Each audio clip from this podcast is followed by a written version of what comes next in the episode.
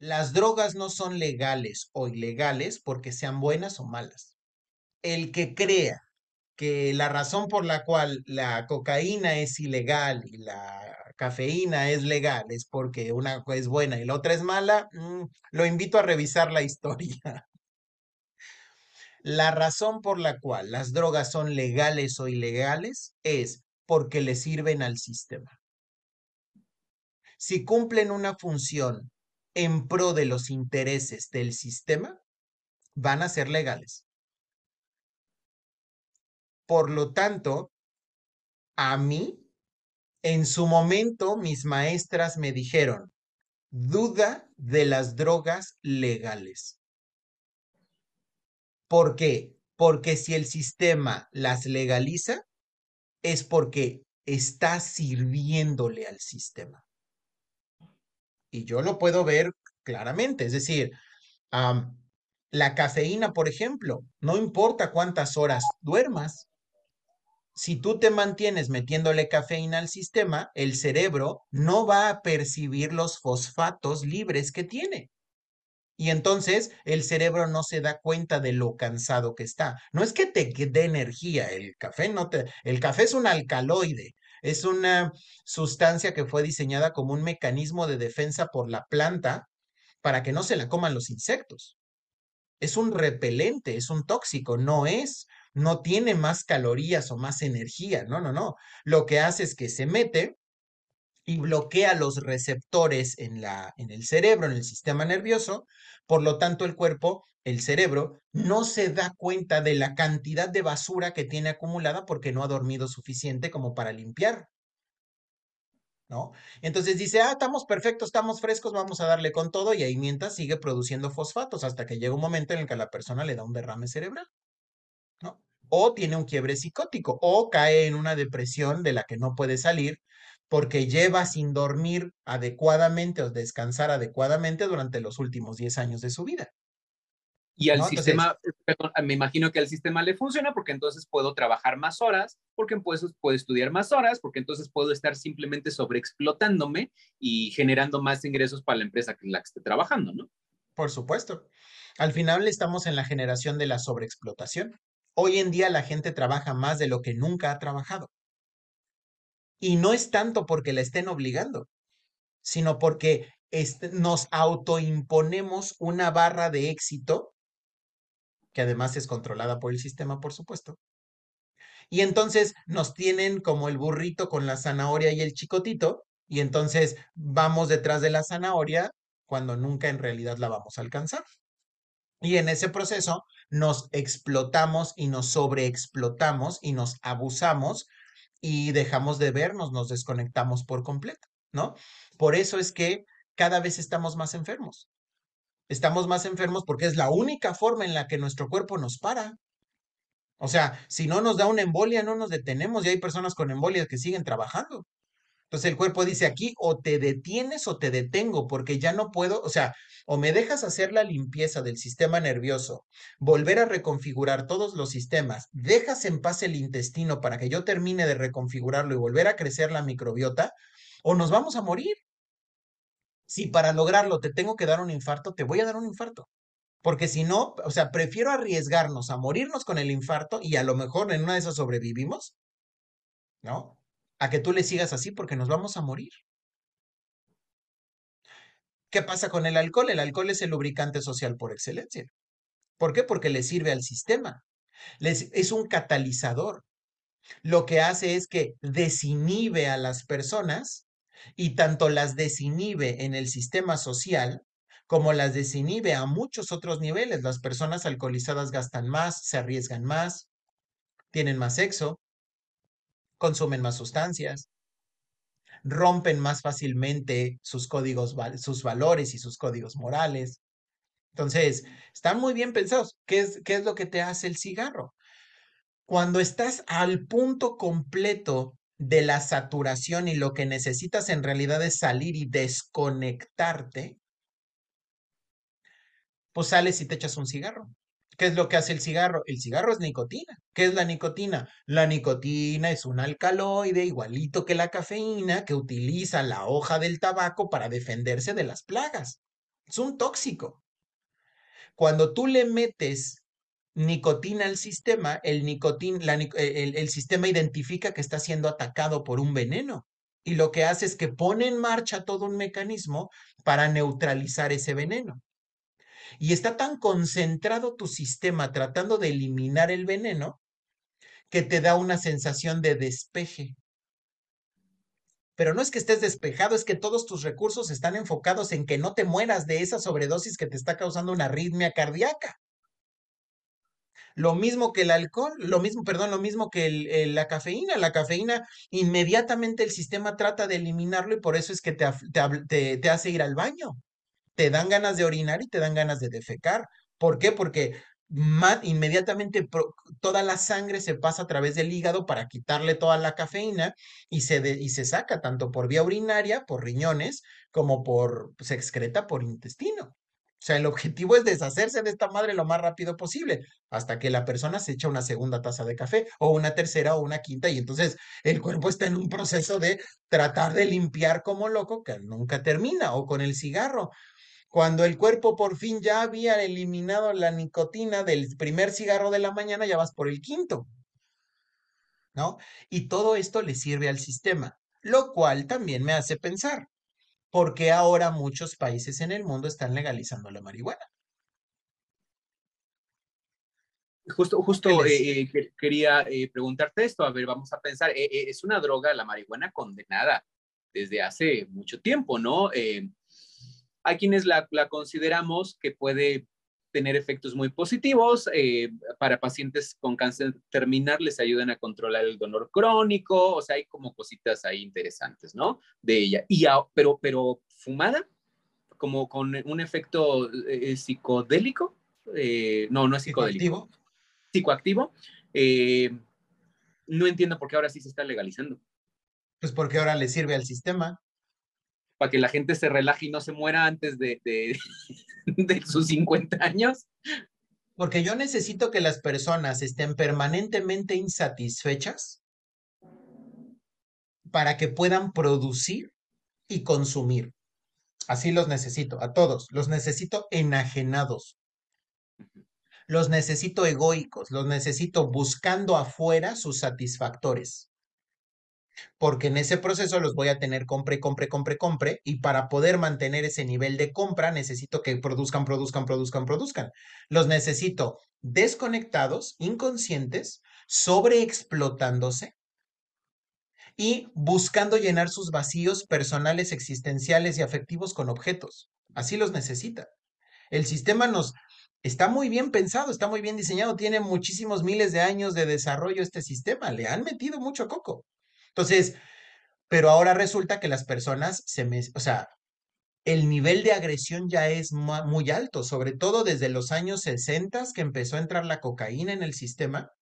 Muchos de los grandes ejecutivos utilizan estimulantes como la cocaína. Muchos.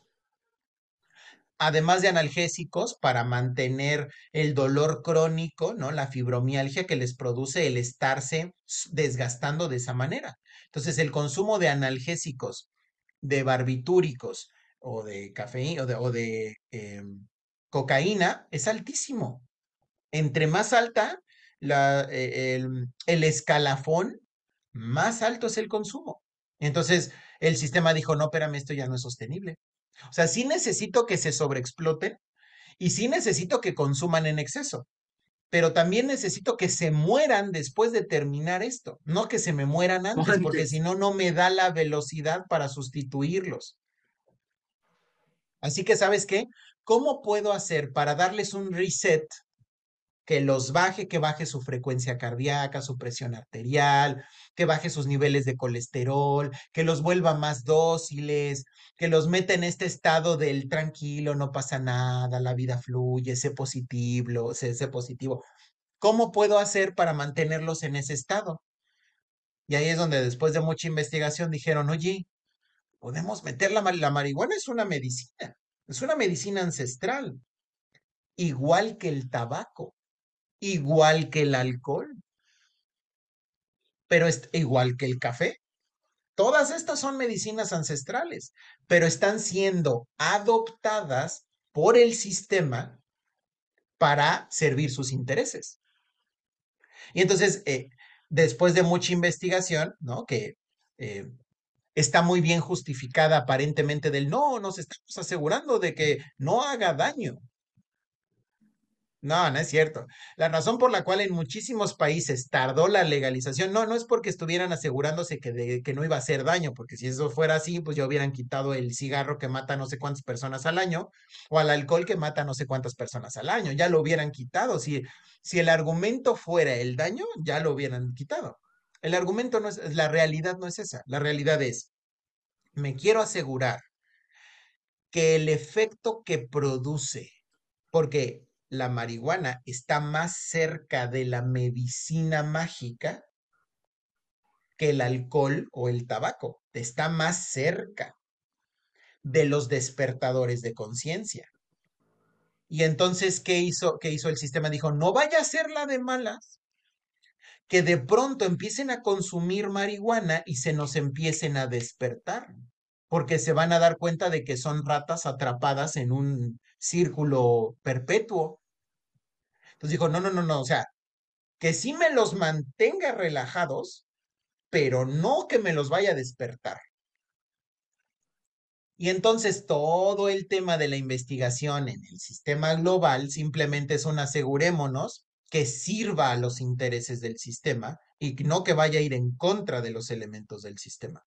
Y entonces, cuando se dieron cuenta que podían modificar las características de la marihuana, en laboratorios haciendo mezclas que favorecían ciertos efectos como los de la relajación, como los de la, ¿no? Pero quitándole los temas de la introspección, quitándole los temas del, ¿no? De la estimulación de la conciencia, dijeron, no, no, estos son los buenos, estos. Y entonces, ¿qué hay? Hay un montón de cepas fuertísimas, te pegan como patada de mula te hacen volar por el macrocosmos, ¿no? Te llevan a disfrutar la música, a comer mucho, te llevan a tener sexo, te llevan a tripear, como dicen, pero todas las conclusiones a las que llegas durante el trip desaparecen después del trip. Y ahí se logró el objetivo. Porque es un, mientras estás en el trip, dices, en la madre, es un sistema, estoy atrapado. Y de pronto a la mañana siguiente dices, ¿qué? Yo me acuerdo que había llegado a una conclusión muy grande ayer, hombre. Me acuerdo que era así, bien buena. ¿Qué, qué fue lo que...? No, pues no me acuerdo. Y la persona sigue yendo de 9 a 6 de lunes a viernes y produciendo y tomando café en la mañana y etcétera. ¿Qué piensas, mi hermano? Eh, fíjate que eh, aquí eh, en, en Canadá es legal la marihuana. En Canadá es absolutamente legal. Aquí hay en cada esquina una tienda. aquí en México todavía no y muchos de los pro marihuana, pues van, hacen plantón, así fuman, te acercas a medio, de medio kilómetro y ya tienes el tubo de marihuana.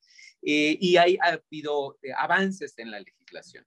Uno de los más grandes avances en la legislación mexicana es que sí, sí es legal la marihuana, siempre y cuando sea una semilla importada de Canadá.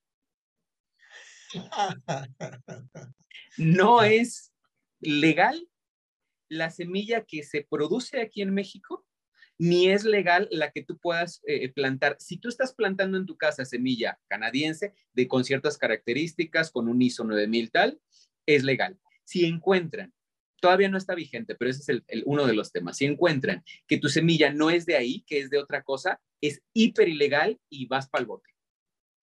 Claro. Dentro, eh, eh, tú, me, tú, me, corriges, hasta donde yo entiendo, este, la marihuana tiene, pues según su, su, incluso la tierra en la que se siembre eh, o, el tipo, porque hay tipos, produce diferentes efectos.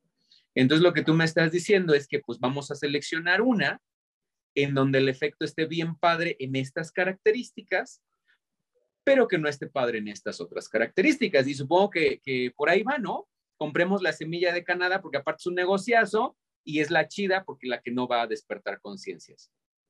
Totalmente. Ahora listo, este modelo no es nuevo.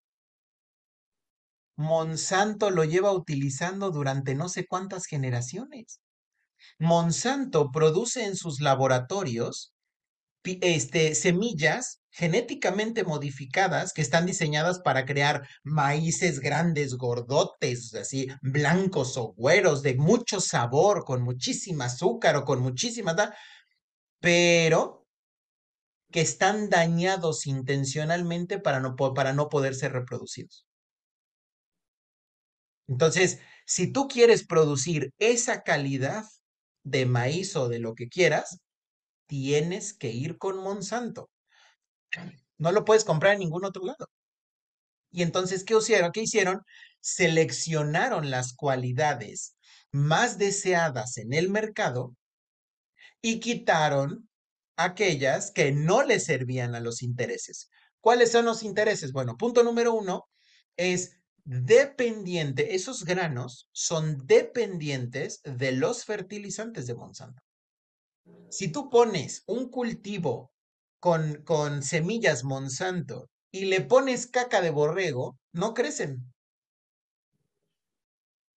Tienes que comprar los nitratos que vienen embolsados y empaquetados con el código de barras de Monsanto para que se crezca. Entonces, no solamente si quieres ser competitivo en el mercado, no solamente tienes que comprar el grano directamente de Monsanto, sino que además le tienes que comprar los fertilizantes. Es un negociazo. Y si se te ocurre tener una parcelita en medio de cultivos de Monsanto, cuidado, porque si tú tratas de cultivar grano que no sea Monsanto, se muere. Está diseñado para volver completamente inutilizable la tierra alrededor. Wow, digo, es una increíble idea, me encanta desde el capitalismo, o sea, es, es brillante. Es brillante. es brillante. Eh, desafortunadamente, bueno, pues puede conllevar con algunas problemáticas, ¿no? Eh, ¿Sabes qué pasaría si un día Monsanto se enoja y dice, quiero triplicar el costo, que ya lo ha hecho, pero quiero triplicar el costo del grano y si no te cierro la llave, ¿tú sabes qué le pasaría a la producción global de alimentos? Que digan, ya no le compren a Monsanto, vamos a cultivar nosotros nuestro propio maíz. Ay, en la madre, no crece, no crece, se muere. Está muy listo. Son brillantes, verdaderamente brillantes. Y ah, ah, bueno, por favor, no entrar en el tema moralista, o sea, lo estoy hablando como una idea. Así como la rueda es un invento brillante, pues eso también es un invento brillante. Nos puede tener muchos problemas, ¿no? Pero, pero es brillante. Ok, las drogas legales le sirven al sistema y bueno, pues mientras más consumamos, mejor, ¿no? Porque es una empresa millonaria. Las drogas ilegales son las que no les, funcionan al sistema eh, y sin embargo también podemos ser adictos a otras cosas. Los videojuegos son fantásticos porque definitivamente le, le funcionan al sistema. Es una cantidad de dinero. La industria de videojuegos produce más que Hollywood Ah, pero somos a veces adictos a otras cosas como a las personas. Ya me explicaste, es sustancia, es una sustancia a la que somos adictos. Pero, ¿qué es lo que no tenemos que buscamos en otra persona? ¿Qué es lo que nos da miedo no tener que lo buscamos en otra persona? ¿Qué es lo con lo que no conectamos, que nos anclamos a personas que aparte de todo, igual que las otras drogas, nos hacen daño? para cerrar el tema del, de las otras, del sistema, te diría, las drogas ilegales no son ilegales porque no le sirvan al sistema. Déjame rectificar eso. ¿Le sirven? A ver, hay de dos tipos. Eh, sí, entiendo para dónde vas. Hay unas que le sirven pero que las necesita en menor dosis. Y estas las deja pasar. Hace como que no ve, hace como que se voltea para el otro lado y en el Inter se pasan no sé cuántos cargamentos de heroína y de cocaína y de metanfetamina. Porque además sabemos que muchos de los gobiernos más poderosos del mundo están relacionados con el narcotráfico. O sea, ya. Y la otra es, hay otras drogas que no le convienen para nada al sistema y tiene dos formas de atacarlas. La puede atacar de forma directa o indirecta. Directa es, es ilegal el consumo de hongos, es ilegal el consumo de, ¿no? De ayahuasca, es ilegal el consumo de, etcétera.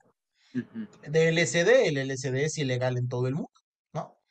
Este, siendo que sabemos que es una de las drogas sintéticas que tiene un efecto más directo en los procesos de flexibilización neuronal y generación de nuevas redes, ¿no? Favorece la conexión interhemisférica incluso, pero es súper ilegal en todo el mundo, ¿no? Entonces, ese es un... Aprendieron su lección, el sistema aprendió su lección en los años 60 con la contracultura, dijo, no, en la madre, esto me, me puede poner en jaque todo el sistema, mejor volvamos lo ilegal en todo el mundo, ¿no? Entonces, eso es una. La otra es metiendo miedo. Lo hicieron con el LSD que es, cuidado porque los hongos te dan quiebre psicótico y te pones todo loco y te quedas en el viaje para siempre. Igual que el LSD, te quedas para siempre. O la ayahuasca, o el DMT, o el bufo ver, Cuidado, ¿eh? Porque es súper mega peligrosísimo el quiebre psicótico. Y te... está buenísimo. Es decir, o te controlo por el lado del es difícil de obtener, o por el lado del te asusto porque te puedo meter a la cárcel si te agarro, o te asusto por él y si tú llegaras a encontrarlo y, decidir consumirlo, te puedes volver loco para siempre, ¿no? Como si el consumir como ratita desesperada y, ¿no? Este, y producir eso si no estuviera loco, ¿no? Esa parte es muy sana, ¿no? Bueno, esa es mi parte rebelde, cierro ese punto, así es como, esta es mi opinión, yo no poseo la verdad, pero... Así lo veo yo. Lo voy a dejar hasta ahí. Voy con tu pregunta. Sobre las personas, sí, sí nos podemos volver dependientes a las personas. Claro que sí. ¿Qué es lo que está detrás? Miedo.